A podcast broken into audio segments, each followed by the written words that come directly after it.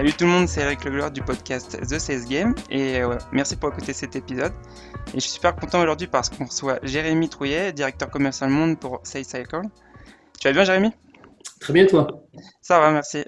Donc bah, merci d'être avec nous sur le podcast aujourd'hui. Je vais faire une petite présentation de Jérémy pour euh, comprendre un peu ce qu'il a fait dans sa carrière.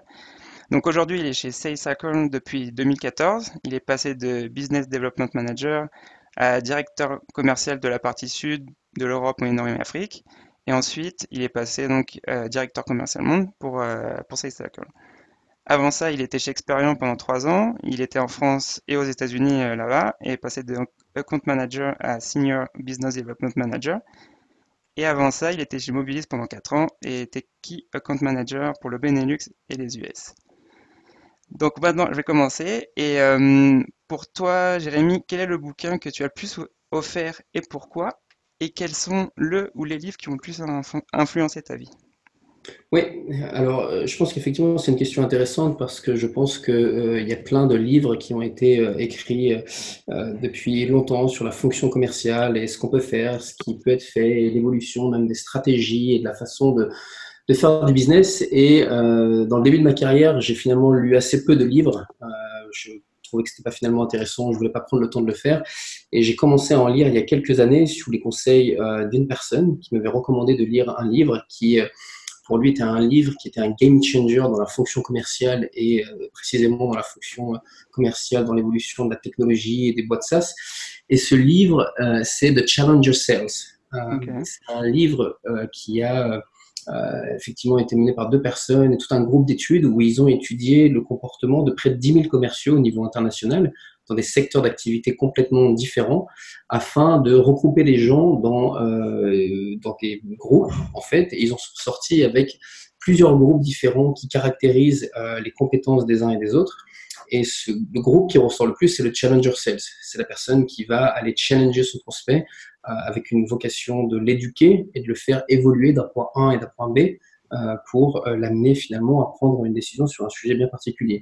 Et c'est un livre qui a eu énormément d'impact pour moi, donc c'est un livre que je recommande fortement pour tout le monde, toutes les personnes qui évoluent dans la fonction commerciale, donc ça s'appelle The Challenger Sales. Euh, et ensuite, sur la question de est-ce qu'il y a un livre que j'ai offert, euh, il y a un an et demi, euh, j'avais un budget pour une incentive pour mon équipe commerciale et au lieu de les emmener dans un resto ou de leur faire faire un escape game ou ce genre de choses ou un bowling, j'ai préféré leur acheter un livre qui est le deuxième livre qui est pour moi énormément d'impact, qui s'appelle Strongman, Solution Selling Strongman. C'est un livre euh, qui a été écrit par une personne qui a développé une, euh, une méthode de vente euh, qui peut être attribuée à des méthodes comme la vente spin ou ce genre de choses. Mhm. C'est une méthode de vente qui a pour objectif de décomposer un deal comme un puzzle mhm. pour s'assurer que la personne qui est en train de travailler sur un deal puisse comprendre toutes les parties mouvantes d'un deal ou d'un projet pour les maîtriser afin d'avoir une vision globale euh, de tous les tenants et les aboutissants de ce deal. Donc c'est un livre qui parle d'une méthode bien particulière que j'ai utilisée pendant plusieurs années, euh, qui, qui m'a réussi. Donc euh, Challenger Cell, Strongman, et un des derniers livres que j'ai lu récemment, que j'ai trouvé très bien, qui s'appelle Never Split the Difference, qui est un livre qui a été écrit en fait par un ancien, une personne qui s'appelle Chris Voss, qui a été négociateur pour le FBI au niveau mondial pour toutes les négociations qui impliquaient des terroristes et surtout des prises d'otages où des Américains étaient pris en otage. Et donc, c'est la personne qui était appelée pour arriver sur les lieux, que ce soit aux États-Unis, partout dans le monde, pour essayer justement de négocier avec les preneurs d'otages. Et dans ce livre, il explique en fait différentes méthodes euh, qui peuvent très bien s'appliquer à la vente euh, pour justement mener des négociations à bien. Euh, j'ai trouvé que c'était un livre qui était très intéressant, avec des exemples précis et euh, avec des points qu'on peut assez rapidement appliquer dans la fonction commerciale. Donc je le recommande vivement. C'est le dernier livre que j'ai lu sur le business, c'est Never Split the Difference. Ok, donc je vais te poser plusieurs, j'ai plusieurs questions sur ça. Donc tu disais qu'aujourd'hui, euh, le The Challenger Sale et euh, The Solution Selling, The Strongman Process, euh, c'est deux méthodologies de vente qui t'ont influencé dans ta carrière de mhm. vendeur. Aujourd'hui, tu utilises les deux dans ta méthodologie ou euh, tu utilises laquelle? Euh, Moi, euh, enfin aujourd'hui, j'utilise, enfin le, Challenger Sales, en fait, c'est simplement, ça donne une carte d'identité en fait des, des profils commerciaux avec cinq groupes. Il y a cinq groupes différents. il y a ce qu'ils appellent hard working, c'est des personnes qui travaillent beaucoup, euh, qui sont les premières au bureau, les dernières à partir. Il y a un deuxième groupe de personnes qui sont des personnes empathiques, qui vont essayer de trouver des solutions avec le client, qui vont créer du lien. C'est des gens qui sont souvent de très bons account managers. Il y a un troisième profil de personnes euh, qui sont des gens qui sont des problem solvers, mmh. donc très pratiques, très opérationnels, qui vont essayer à chaque fois de régler tous les petits points de détail possibles et inimaginables pour faire en sorte qu'il n'y ait aucun gras de sable qui puisse enrayer la machine. Euh, il y a un quatrième groupe de personnes qui sont ce qu'ils appellent les lone wolves. Euh, c'est les gens qui sont qui agissent seuls, qui sont des gens qui ont une méthode, c'est des gens qui sont assez durs à coacher, c'est des gens qui ont de l'expérience, qui sont isolés et qui ont du mal à s'intégrer. Et, et, tous ces différents groupes ont à chaque fois des, des personnes qui sont excellentes, des personnes qui sont moyennes, des personnes qui sont moins bonnes. Et le dernier groupe, c'est le groupe de challengers. Donc, c'est les gens qui vont aller challenger le client. C'est typiquement des gens qui vont dire non à des clients et qui vont expliquer pourquoi ils vont dire non. Euh, donc, ça, ça peut arriver au quotidien où un client va penser que la bonne solution pour eux, ça pourrait être X, Y, Z. Et c'est le travail du commercial de bah, expliquer au client que non, même s'ils pensent avoir une bonne idée, c'est pas la bonne solution pour eux et on va leur expliquer pourquoi et les amener sur une autre direction. Donc, euh, c'est une philosophie d'aller challenger. Mais euh, challenger, ça peut se faire au quotidien. Ça peut être challenger donc un prospect, challenger son patron, challenger sa femme, challenger ses amis. Euh, et pour répondre à ta question, moi, c'est une méthode et une approche que euh, j'utilise au quotidien. et ça va effectivement de challenger un commercial sur un deal il me dit que ce deal va rentrer ce mois-ci et je vais aller le challenger sur pourquoi je pense qu'on n'y est pas encore parce qu'il manque des éléments. Et c'est là où je vais piocher dans la méthodologie Strongman pour mettre en avant des zones d'ombre qui n'ont pas été creusées dans le cadre de son deal par exemple, un exemple concret, ça peut être, je suis sûr que ce deal, quelqu'un va me dire, je suis sûr que ce deal va rentrer cette semaine. Et quand je lui demande s'il y a un concurrent dans la boucle, euh, le sales me dit, bah non, non, non, il n'y a pas de concurrent. Euh, ils m'ont dit qu'il n'y en avait pas. Et, sauf que si on n'a pas posé la question, bah, voilà, on peut perdre un deal sur une question qu'on n'a pas posée, alors qu'effectivement, il y avait bien un concurrent qui était envisagé. C'était un développement interne d'une solution. Et comme on n'a jamais posé la question, on ne sait pas. Donc, euh, ce sont deux livres que j'ai lus, deux méthodes que j'applique encore.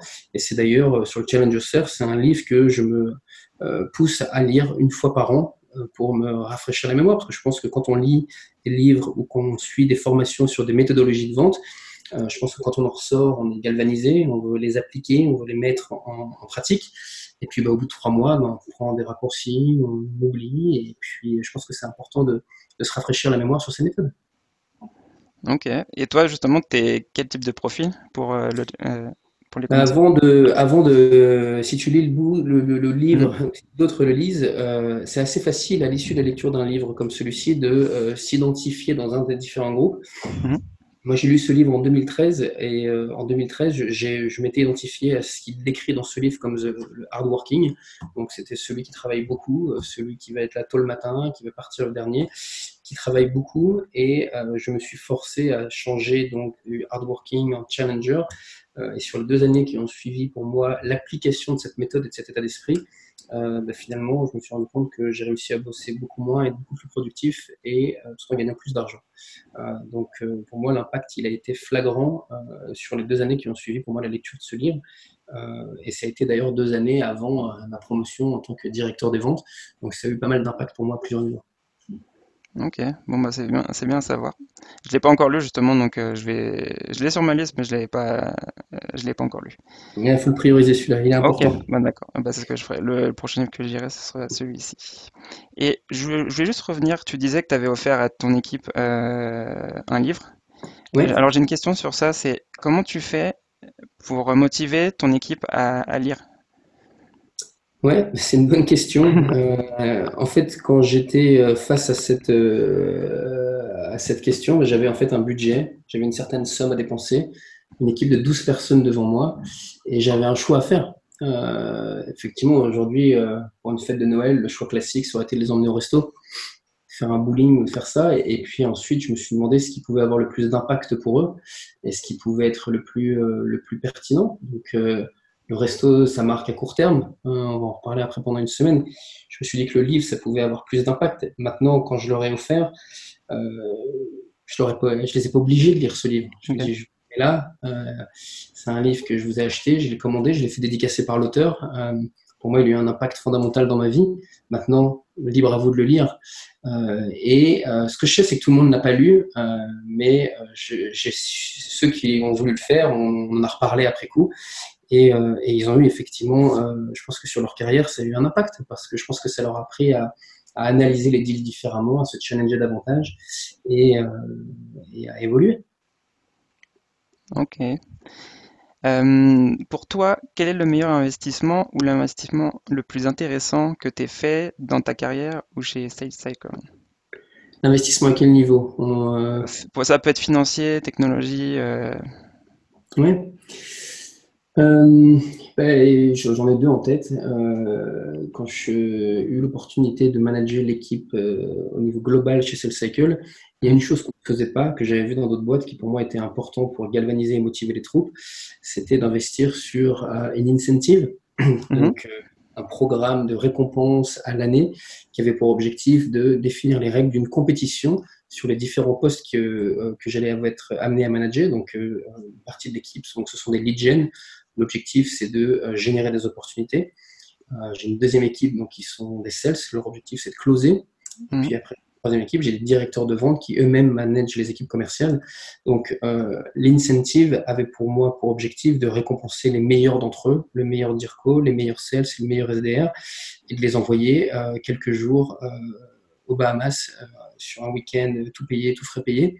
Donc, euh, pour moi, c'est un investissement, euh, c'est un bon investissement parce que ça crée une compétition sur la totalité de l'année, ça génère de la rétention et puis pour euh, ceux qui gagnent, c'est des souvenirs qu'ils garderont toute leur vie. j'ai eu l'opportunité dans ma carrière de être sur certains présidents de club et c'est des choses qu'on garde toute sa vie. Donc ça c'est la première chose. et ensuite la deuxième chose, j'ai récemment fait un case en fait en interne pour utiliser un outil de Sales Enablement, qui a pour mhm. objectif de faciliter la vie des commerciaux sur la notion de la prise de rendez-vous et de la génération d'activités. Euh, c'est un investissement assez récent, mais assez lourd pour nous. Euh, et donc, euh, voilà, c'est une technologie et un outil qui a pour objectif de les aider dans leur métier.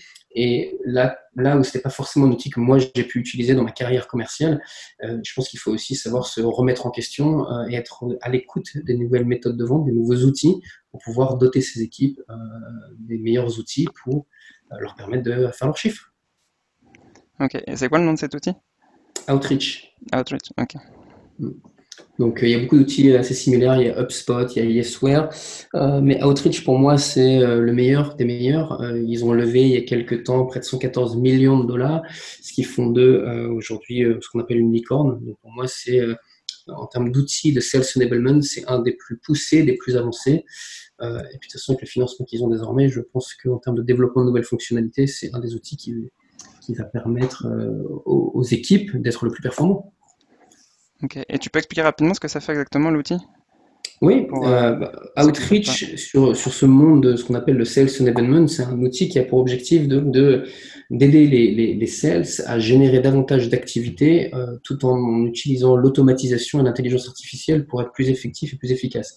Pour donner un, exemple concret, c'est un outil qui est directement plugué sur notre CRM, Salesforce, que beaucoup d'entreprises aujourd'hui utilisent, qui va permettre aux sales d'aller récupérer des contacts directement dans Salesforce et de créer des campagnes marketing ciblées sur des personnes bien spécifiques.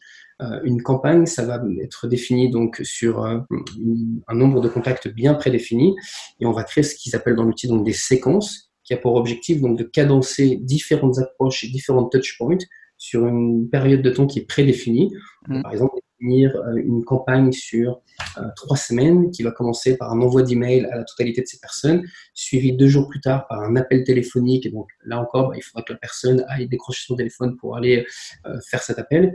Mais sur les 100 emails qu'on aura pu envoyer deux jours auparavant, l'outil va nous dire quelles sont les personnes qui ont ouvert l'email, combien de fois ils l'ont ouvert, ce qui permettra aux sales de prioriser les personnes qui vont les recontacter. Donc là, on vient de faire une séquence sur une trentaine de personnes, sur quelque chose de très ciblé on a vu que sur les 30 personnes, il y a une d'entre elles qui avait ouvert les emails sept fois. Euh, donc, c'est euh, le sales va prioriser son action sur cette personne versus celui qui n'a toujours pas ouvert l'email, qui est peut-être en congé. Euh, donc, il y a ça. Et puis derrière, c'est aussi lié à LinkedIn, qui nous permet d'intégrer du LinkedIn dans la réflexion, on va essayer de d'utiliser tous les canaux possibles et inimaginables pour toucher cette personne, que ce soit par email, par téléphone ou via LinkedIn. Et euh, depuis que vous l'avez implémenté, euh, justement, tu as vu la différence au niveau des résultats? On l'a, on a fait la formation, on a implémenté il y a deux, trois semaines et euh, dès le lancement de la solution, toutes les campagnes et les séquences qu'on a pu euh, lancer ont généré des rendez-vous. Donc, euh, on a un cycle de vente de deux à trois mois, donc je ne peux pas encore lier le closing d'un Mhm. deal à l'utilisation de cet outil, mais à court terme, ce que je peux voir, c'est l'activité. Et oui, on a déjà pris des rendez-vous avec cet outil euh, sur des comptes qu'on avait par le passé pas réussi à toucher ou qu'on n'avait pas réussi à avoir, tout simplement. Ok. Et euh, pour toi, c'est quoi le plus dur dans la vente et dans ton rôle de directeur?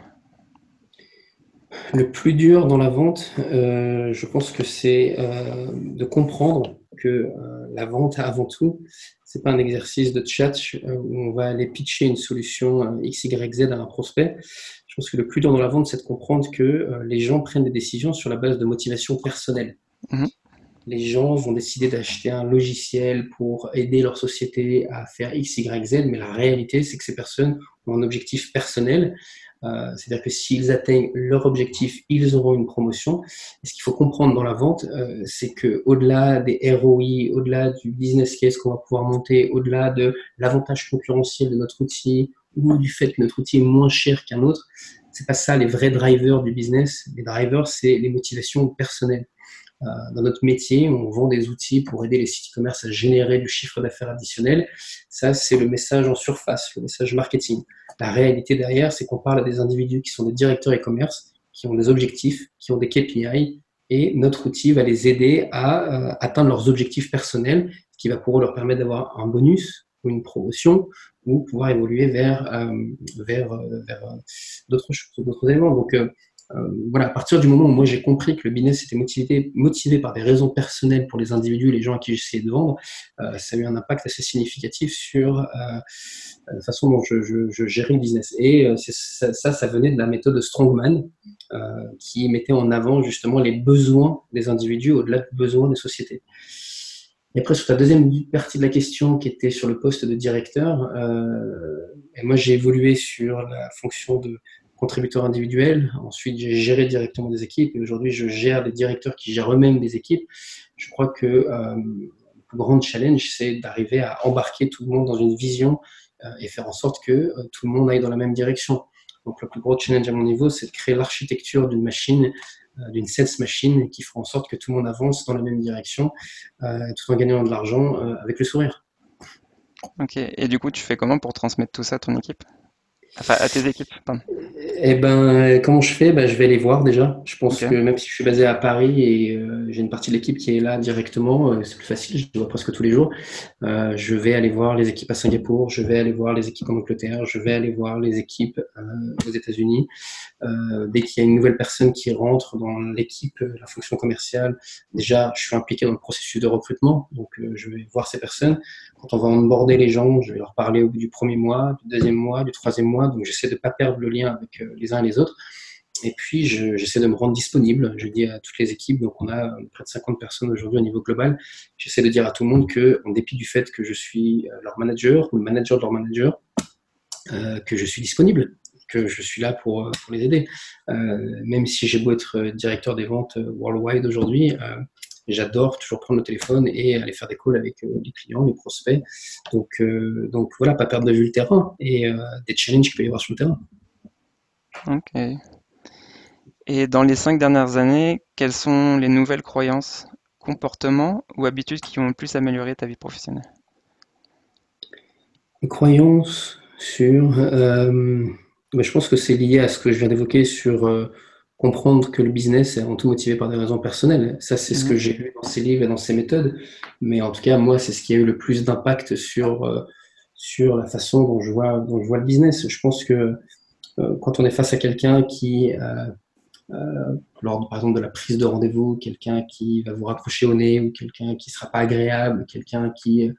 Ouais, je pense que se faire raccrocher au nez, c'est pas mal. Euh, je pense que le premier effet qui se coule, c'est de se dire pour la personne, c'est de ma faute, j'ai pas fait bien mon boulot, j'ai pas été bon. Euh, il faut surtout prendre en considération que derrière, il y a un autre individu, une personne. Mmh. peut-être que cette personne euh, bah, va pas bien, ou peut-être qu'elle n'est pas bien dans sa vie. Euh, et donc, il faut toujours essayer de euh, prendre du recul et ne pas le prendre pour soi, quoi, finalement. De se dire que, voilà, il y a des éléments qu'on ne maîtrise pas, qui impliquent peut-être que la personne ne soit pas bien aujourd'hui, et qu'elle n'ait pas forcément envie de parler à un commercial, parce que ça fait le 200 centième qu'il l'appelle dans la journée, et qu'elle n'est pas forcément ouverte à ça aujourd'hui. Donc, alors, on est, des, on est des humains avant tout, et pas des machines, et il faut le prendre en considération. Ok. Et euh, qu'est-ce que tu aimerais savoir sur les meilleurs commerciaux ou directeurs commerciaux? Qu'est-ce que j'aimerais savoir? Euh, je pense que euh, le, plus dur dans, le métier de la vente, de manière générale, qu'on soit un lead gen, un SDR, qu'on soit un commercial ou qu'on soit un directeur commercial, je pense que le plus dur, c'est la répétition, parce que à la fin de chaque mois, aujourd'hui on est le 31 mai, on vient de faire du closing, bah, demain on est le 1er juin, et on remet les compteurs à zéro, c'est reparti pour un mois. Euh, ça fait 15 ans que ça dure, ça fait 15 ans que tous les premiers jours du mois, bah, c'est reparti, on repart à zéro. Donc, euh, non, je pense qu'en termes de best practice, ce qui serait intéressant, c'est de comprendre un petit peu euh, les méthodes et les approches des uns et des autres pour garder les équipes engagées, motivées, et quelles sont effectivement les différentes recettes pour, pour faire en sorte que les personnes soient toujours impliquées et motivées dans un projet. Je pense que toutes les boîtes ont toujours des challenges au niveau des produits, au niveau du staff, au niveau des uns et des autres. Euh, je pense que ce serait intéressant de connaître la recette magique pour garder des gens impliqués et motivés euh, deux ans, trois ans, quatre ans après euh, qu'ils aient rejoint une même organisation. Je pense que c'est un challenge pour tout le monde. Et du coup, aujourd'hui, toi, tu fais comment pour garder motivé ton tes équipes? Tu m'as dit déjà que tu mettais avais mis un programme en place. Et qu'est-ce que tu fais d'autre? Ben, je pense que j'essaye de faire tous les quarters des incentives divers et variés parce que la compétition, c'est une compétition annuelle, donc c'est un marathon. Euh, ça commence du 1er avril jusqu'à la fin mars sur toute l'année fiscale. Euh, donc un marathon, c'est long, c'est dur, et j'essaye de euh, cadencer ça avec des opérations un petit peu plus tactiques. je le fais au moins une fois par quarter. donc pendant un mois en particulier, bah, il va y avoir le mois Bose. Le mois dernier, c'était Q2 l'année dernière. Euh, le top performer des, des lead gen, par exemple, allait gagner une enceinte Bose. Le meilleur commercial a gagné effectivement des casques Bose euh, euh, sans fil. Donc, c'était de, sur des, moments bien précis, donner une incentive matérielle que les personnes vont pouvoir effectivement saisir à la fin du mois. On a fait un concours au mois de décembre où le meilleur lead gen au niveau mondial aurait l'opportunité de partir à New York une semaine dans nos bureaux. Donc, voilà, c'est de, cadencer cette compétition qui est un marathon avec des compétitions plus tactiques, euh, avec des prix bien précis, des KPI bien définis euh, pour garder les gens enjoués et motivés euh, au quotidien. Ok. Et hum, du coup, pour toi, quelles sont les trois leçons que tu as apprises chez SalesCycle Les trois leçons que j'ai hum. apprises ici. c'est une bonne question. Je pense que la leçon, euh, la leçon numéro une euh, que je pourrais retenir et partager avec tout le monde, c'est que il faut bien prendre en considération que pour évoluer dans la fonction commerciale, euh, pour passer de sales à sales senior, à team lead, à manager et un jour directeur, je pense qu'il faut bien prendre en considération que c'est une combinaison de deux éléments qui vont permettre à un individu d'évoluer. Les deux éléments sont la performance commerciale, les résultats, quand on est sales, on a des objectifs, on a des comptes à rendre, euh, et c'est primordial pour pouvoir évoluer dans sa carrière commerciale. Le deuxième point, c'est son intégrité et l'intégration dans le projet d'entreprise. Ça veut dire qu'on a beau être le meilleur commercial de la Terre ou dans une boîte, si on n'avance pas dans le sens du vent et dans le sens de l'entreprise, on ne pourra pas évoluer. Il faut bien comprendre que ce qu'essaie de faire une entreprise, c'est d'avancer dans une même direction.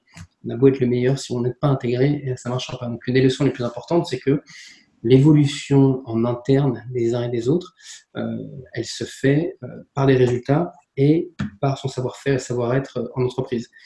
Ça, c'est la première chose. Euh, la deuxième chose, c'est que il faut bien prendre en considération que il faut être patient. Je, je, manage des gens sur des fonctions d'hygiène qui sont là depuis trois mois et qui veulent devenir directeur commercial.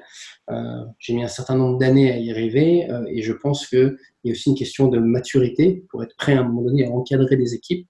Euh, parce que je pense que ce que j'apporte aux équipes, c'est avant tout mon expérience euh, d'avoir euh, vécu, vu, perdu des deals, d'avoir appris à chaque fois.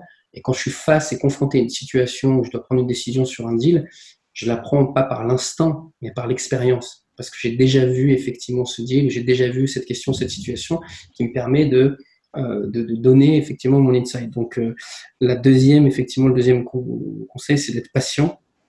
Et je pense que pareil, la troisième leçon, c'est je pense que pour tout le monde, c'est plus facile d'évoluer d'un poste à l'autre en termes de seniorité sur la fonction commerciale au sein d'une même entreprise il vaut mieux rester six mois de plus pour finalement avoir un poste plutôt que de partir ailleurs et de repartir de zéro. Parce que dans cette nouvelle entreprise, ben, il y aura d'autres diligents, d'autres sales qui seront déjà là et qui eux aussi ont rendez-vous sur euh, d'autres postes. Donc je pense qu'il faut euh, euh, voilà, prendre son mal en patience et, et, si les résultats et l'intégrité sont là, le reste suivra. Ok, et du coup, ça, tu essayes de le transmettre à tes équipes aussi? Mm-hmm. Mm-hmm. Bien sûr en, simplement en partageant mon parcours et en expliquant que, que voilà, il faut, il faut être patient et que euh, les, choses viennent, euh, bien au moment. Il y a toujours une question d'opportunité, de timing pour les évolutions dans les boîtes, mais avant tout, il y a une question effectivement de, il faut être patient. Quoi. Il faut être un petit peu patient. C'est un peu le conseil que j'essaie de donner à la jeune génération. C'est voilà, il faut être, savoir être patient. oui, parce que généralement, les, nouvelles générations sont moins patientes, tu trouves?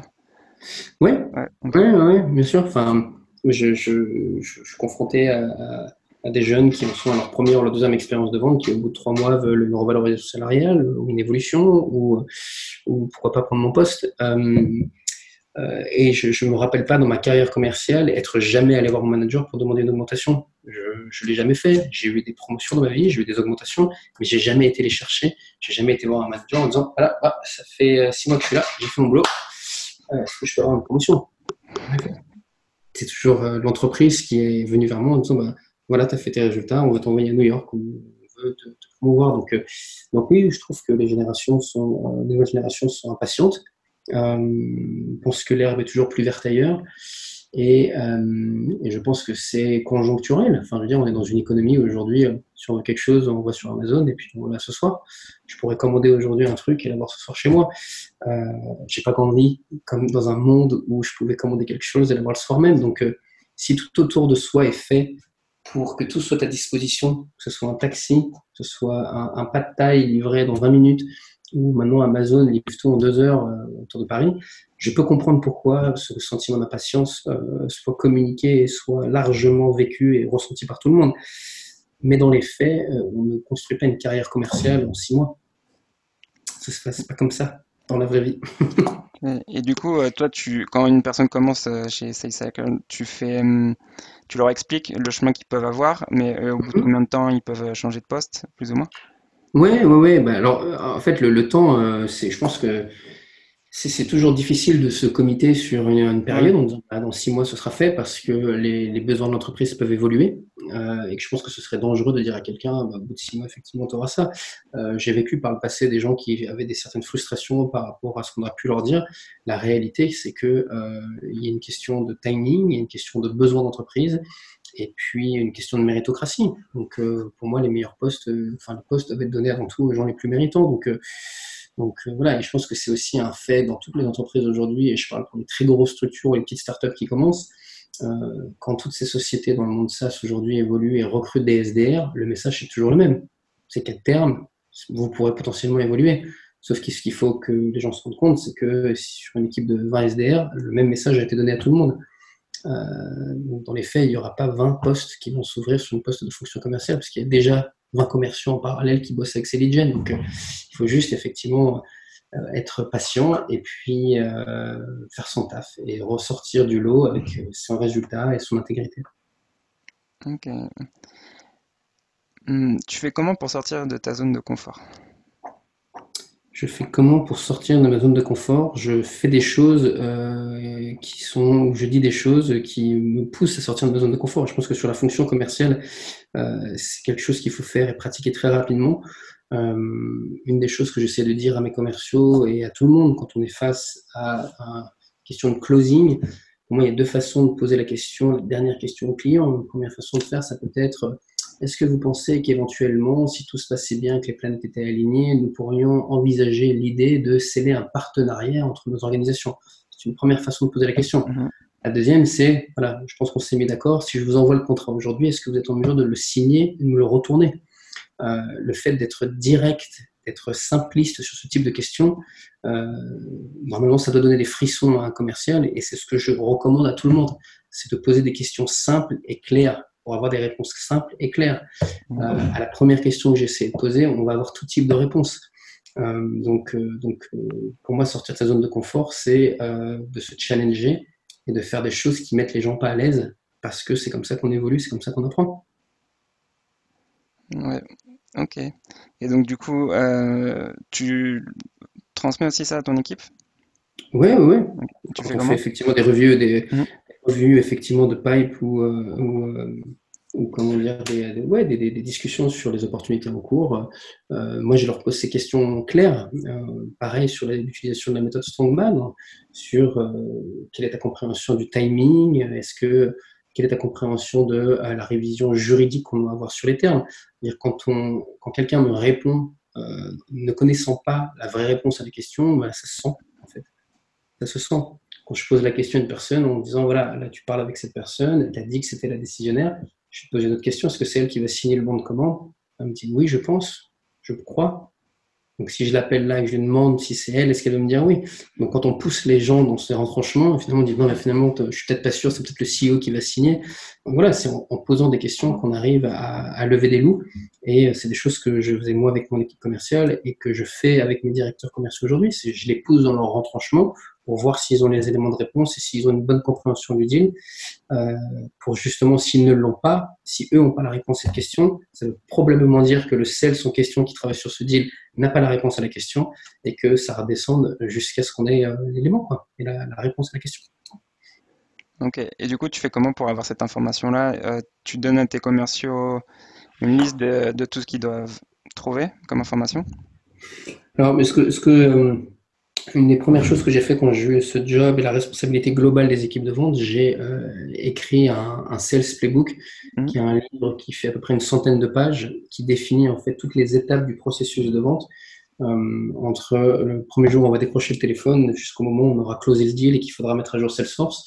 Euh, j'ai essayé simplement de retranscrire la démarche que j'avais suivie et appliquée pendant deux ans en tant que commercial et pendant deux ans en tant que manager pour faire en sorte que cette méthode puisse être euh, communiquée à tout le monde. Donc les gens que j'encadrais directement, euh, ce document, ils l'avaient déjà vu parce que c'était ce qu'ils faisaient déjà. Pour les autres, mon objectif, c'était de leur donner des méthodes, une méthode de vente, une méthode d'approche, de questionnement.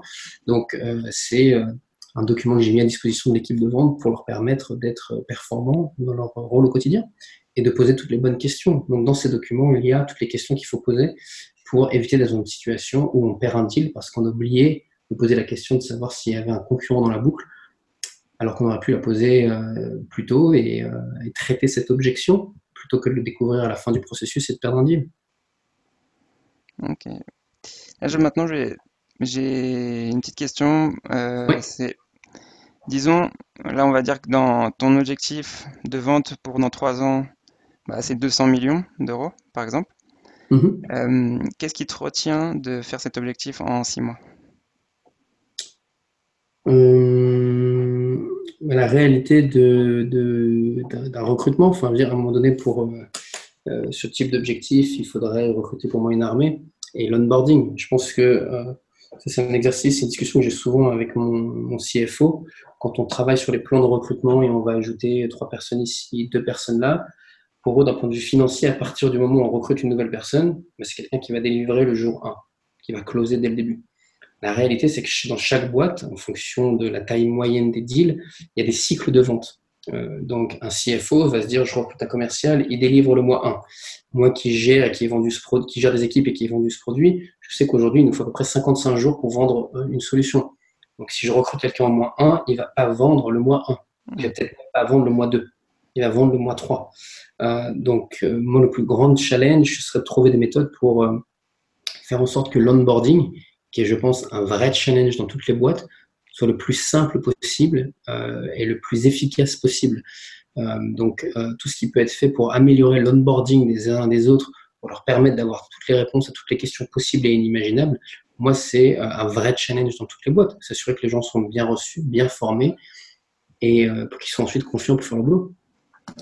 Ok. Et du coup, tu disais, bah, un commercial, quand il commence chez vous, ça, il met à peu près trois mois pour commencer à vendre. Mhm. Et ça peut préparer pour tout le monde, ce cycle d'apprentissage?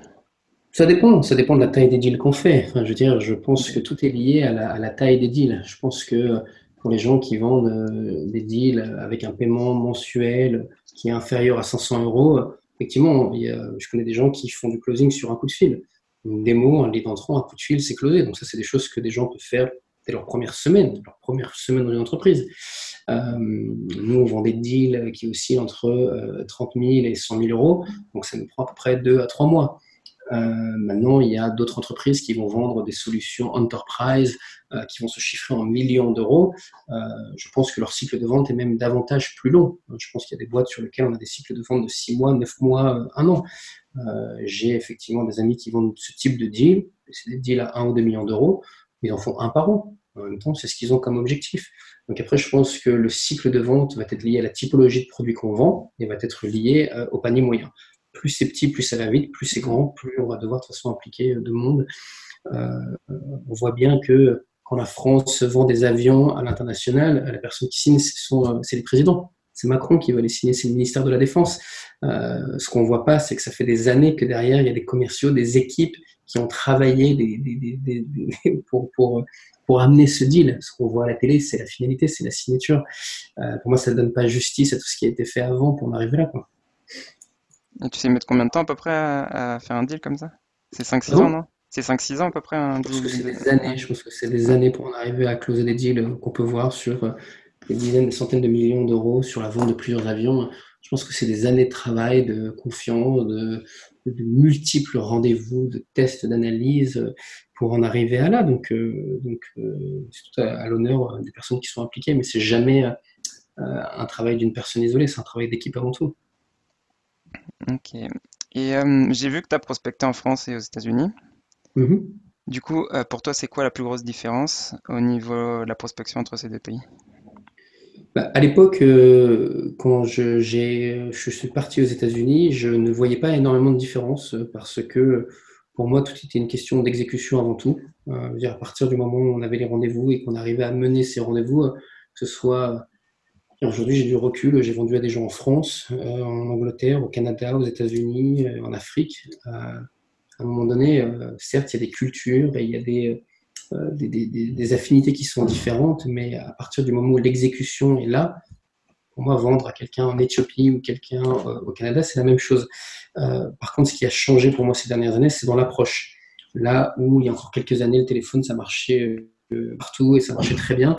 Aujourd'hui, le marché américain, par exemple, est tellement saturé de fournisseurs divers et variés qu'aujourd'hui, les taux de conversion moyens sur une centaine de coups de fil sur le marché américain, euh, je parle même pas de taux de conversion, je parle de coups de téléphone aboutis, ça oscille entre 2 et 3 euh, donc, euh, donc, il faut énormément d'énergie derrière pour en arriver là. C'est là où tous ces outils d'automatisation qui ont pour objectif d'aider les commerciaux à envoyer des emails, envoyer des séquences de marketing, a pour objectif de euh, dégrossir un petit peu le marché et faire en sorte que ça, ça fonctionne. Donc, euh, tu m'as posé cette question il y a quelques années, je te dis pas de différence, pour moi tout est dans l'exécution. Aujourd'hui, je pense que les marchés sont à un niveau de maturité qui fait qu'il faut s'adapter. Il faut s'adapter. Euh, il faut euh, créer du contenu, il faut faire parler de soi, il faut aller faire des salons. Euh, c'est vraiment celui qui fait le plus de bruit aujourd'hui sur le marché euh, qui, qui s'en sortira. Quoi. Ok, et du coup, tu me disais qu'aujourd'hui le téléphone ne fonctionnait plus trop aux États-Unis. Euh, vous, vous utilisez quoi? Aux US? Vous, vous utilisez quoi comme canaux de prospection? Bah, en Europe, ce qui fonctionne le plus pour moi, c'est encore le téléphone. Euh, maintenant, sur les marchés US et euh, asiatiques, ce qui fonctionne plus et mieux aujourd'hui, c'est l'email. Euh, les emails, et je vais même aller plus loin, sur le marché asiatique, euh, on fait aujourd'hui du suivi de pipe sur WhatsApp, quoi. Euh, on envoie des SMS, on envoie du WhatsApp, WeChat, euh, pour savoir où on sont les prospects. Je veux dire, la dernière update que j'ai reçue d'un deal qu'on est en train de, sur lequel on est en train de travailler avec une grosse marque en Inde, euh, c'était une capture d'écran d'un WhatsApp du client, quoi, qui nous disait je suis en déplacement, ce sera signé en début de semaine prochaine. Donc euh, là, on a encore, on a encore un autre stade, quoi. ok. Donc en gros, vous cherchez le canal le, le plus adapté à chaque euh, région. Mhm. Mais si je devais les dire, je en Europe, le téléphone marche encore très bien. Euh, sur le marché américain, je dirais l'email. Et euh, là où sur euh, le marché asiatique, on est encore sur euh, autre chose, mobile et, euh, et réseaux sociaux et tout ça. Ok. Bon, bah on va arriver à la fin de notre entretien. Mhm, Et j'ai une- justement une dernière question pour toi. C'est, ça va être un petit défi, en fait, pour ceux qui nous écoutent. mhm. Il faudrait que tu me donnes un défi ou un changement ou une action ou une pratique que les personnes qui nous écoutent, elles peuvent faire cette semaine euh, pour s'améliorer dans, dans sa carrière de, de vendeur. Ok. euh, alors, je ne sais pas si c'est un défi, mais c'est une des choses que j'ai retirées du dernier livre que j'ai lu, qui s'appelle donc euh, Never Split the Difference de Chris Voss. Mhm. Euh, euh, une, une des méthodes qu'il partage sur ses négociations, une fois de plus, hein, c'est des prises d'otages. Donc, il y a des vies en jeu. Donc, d'où d'où effectivement le titre de son livre, c'est qu'il ne peut pas se permettre de, de se planter. Une des choses qu'il évoque dans son livre, c'est une stratégie qui a pour, objecté, qui a pour objectif, donc ils appellent ça naming the fear, c'est-à-dire à partir du moment où on est en train de parler avec un client et qu'on sent qu'il y a des réserves de la part du client, on sent que euh, le client a certaines, euh, effectivement certains doutes. Euh, je pense qu'il y a, surtout quand on rencontre les gens en physique, il y a beaucoup de personnes qui vont analyser ça, mais ne vont pas le challenger, c'est-à-dire qu'ils vont voir qu'il y a un doute et qu'il y a un malaise, mais ils vont passer à autre chose en disant bon bah très bien, on vous envoie un email de récap et on ira au-delà. C'est des choses que je fais souvent en fin de rendez-vous. Quand je sens qu'il y a un loup, je vais le dire au client. Je veux dire, je, ça fait une heure qu'on se parle, mais euh, j'ai le sentiment que la solution qu'on a évoquée euh, ne semble pas retenir votre attention. Est-ce que je me trompe Et naming the fear, c'est ce concept de euh, si à partir du moment où on sent qu'il y a un loup, on sent qu'il y a un challenge ou une objection que la personne ne veut pas forcément dire, c'est justement de sauter les pieds dans le plat et dire là j'ai le sentiment qu'il y a un loup, il faudrait peut-être qu'on en parle. Et euh, c'est un conseil que je, je, recommande à tout le monde d'utiliser parce que c'est quelque chose que j'applique régulièrement et euh, ça fonctionne très bien pour lever des loups justement dans des deals. Ok. Est-ce que tu as quelque chose à rajouter? Non, je pense que c'était intéressant comme exercice et euh, je pense que euh, on a tous à apprendre beaucoup de cette fonction. J'ai commencé à vendre en 2005, on est en 2019. Euh, les choses ont évolué énormément entre temps, mais je pense qu'au final, euh, la vente, c'est une question de personne, c'est une question d'individu. Et non, voilà, la seule, le seul conseil que j'ai à dire à tout le monde, c'est garder à l'esprit que quand on fait du business, de l'autre côté, il y a un individu, il y a une personne euh, qui a des besoins perso, une situation perso, et que euh, c'est ce qui importe le plus au-delà du ROI et du business case que vous allez pouvoir prendre? Ok, bah merci beaucoup Jérémy pour, euh, pour aujourd'hui et merci d'avoir regardé l'épisode et ou de l'avoir écouté. Ciao. Ciao, au plaisir. Merci d'avoir écouté cet épisode de The Sales Game. Si t'aimes le podcast, abonne-toi, laisse un commentaire, une note, partage-le avec tes potes, fais-le écouter à ta mère. En gros, euh, fais-en ce que tu veux. Et ça serait top aussi si tu pouvais m'aider à le partager. On se revoit dans le prochain épisode. Ciao